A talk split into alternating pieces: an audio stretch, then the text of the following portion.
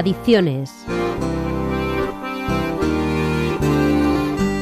Las pantallas llegaron a las aulas como un síntoma de modernidad y con la intención de mejorar la educación. El centro educativo que no disponía de pizarras táctiles conectadas a Internet y cuyo alumnado no trabajaba sobre una tableta perdía prestigio y corría el riesgo de perder alumnado. Los equipos directivos se esforzaron en dotar de pantallas a todo el alumnado. Pero las mejoras educativas que se esperaban no aparecen y surgen otros inconvenientes que están cuestionando el boom de las pantallas en las aulas.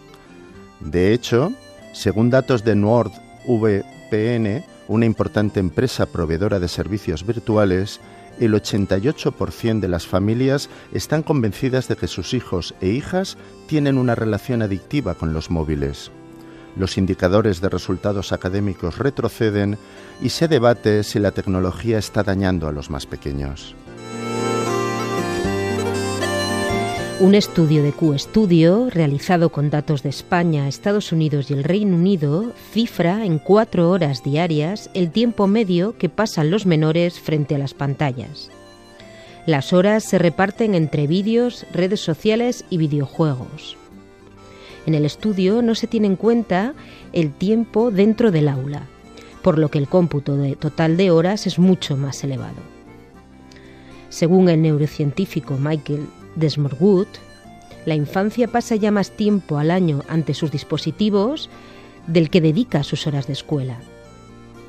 Si hace unos años Microsoft apuntaba que la ventana de atención humana era solo de 8 segundos, Yahoo y OMD Worldwide bajan a 1,3 segundos la atención de la generación Z, que son los nacidos entre finales del siglo XX y principios del XXI.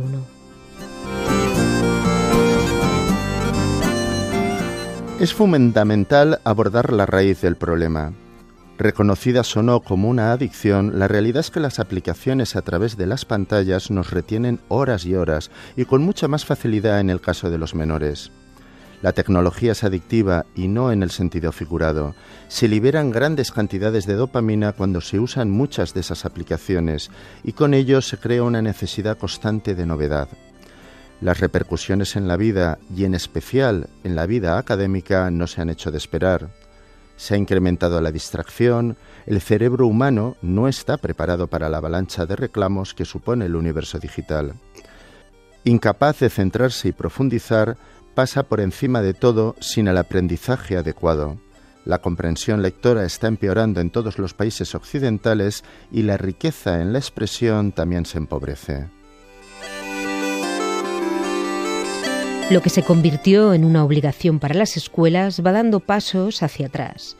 Como plantea Teresa Sánchez Gutiérrez de la Universidad Internacional de La Rioja, hay que apostar por entornos híbridos, analógicos y digitales, donde se saque el mayor provecho de estas herramientas y se aprenda a usarlas de una forma saludable.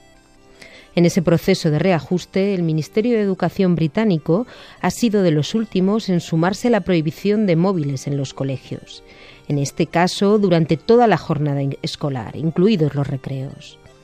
El objetivo es abordar la distracción de los alumnos en las aulas, mejorar el aprendizaje y proteger frente al ciberacoso.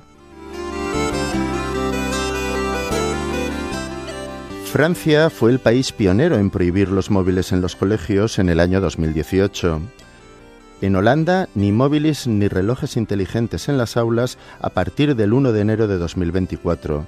Según sus estudios, distraen y empeoran el rendimiento académico. Por su parte, el gobierno finlandés ha prohibido los móviles y las tabletas en las aulas. Suecia ha anunciado que va a seguir los mismos pasos y aparca las pantallas para volver a los libros. En Greystones, una comarca de Irlanda, los padres han acordado prohibir los móviles a los menores de 12 años para salvaguardar su salud mental. Por otra parte, el Ministerio de Educación italiano prohibió los móviles, dejando el uso de las tabletas con fines educativos a criterio de cada profesor.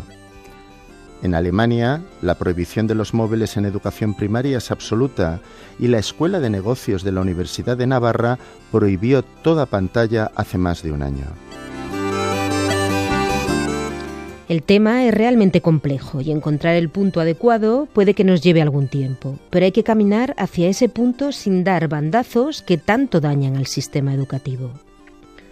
Existe una brecha digital invertida, por la que es posible que los niños de familias con menos recursos pasen más tiempo frente a las pantallas que los de las familias más acomodadas las cuales cuentan con más tiempo y dinero para informarse sobre las críticas, pero también para ofrecer un ocio y aprendizaje alternativos. Por ello, es fundamental hacer accesibles espacios de ocio y aprendizaje enriquecedores para toda la población. Recientemente, la Asociación Española de Pediatría y la Agencia Española de Protección de Datos han pedido un pacto de Estado con una evaluación previa sobre el uso de móviles y tabletas como instrumentos de enseñanza. Puede escuchar todos los programas de adicciones en los podcasts de la web de Radio Nacional. Proyecto Hombre Valencia para Radio 5 Todo Noticias.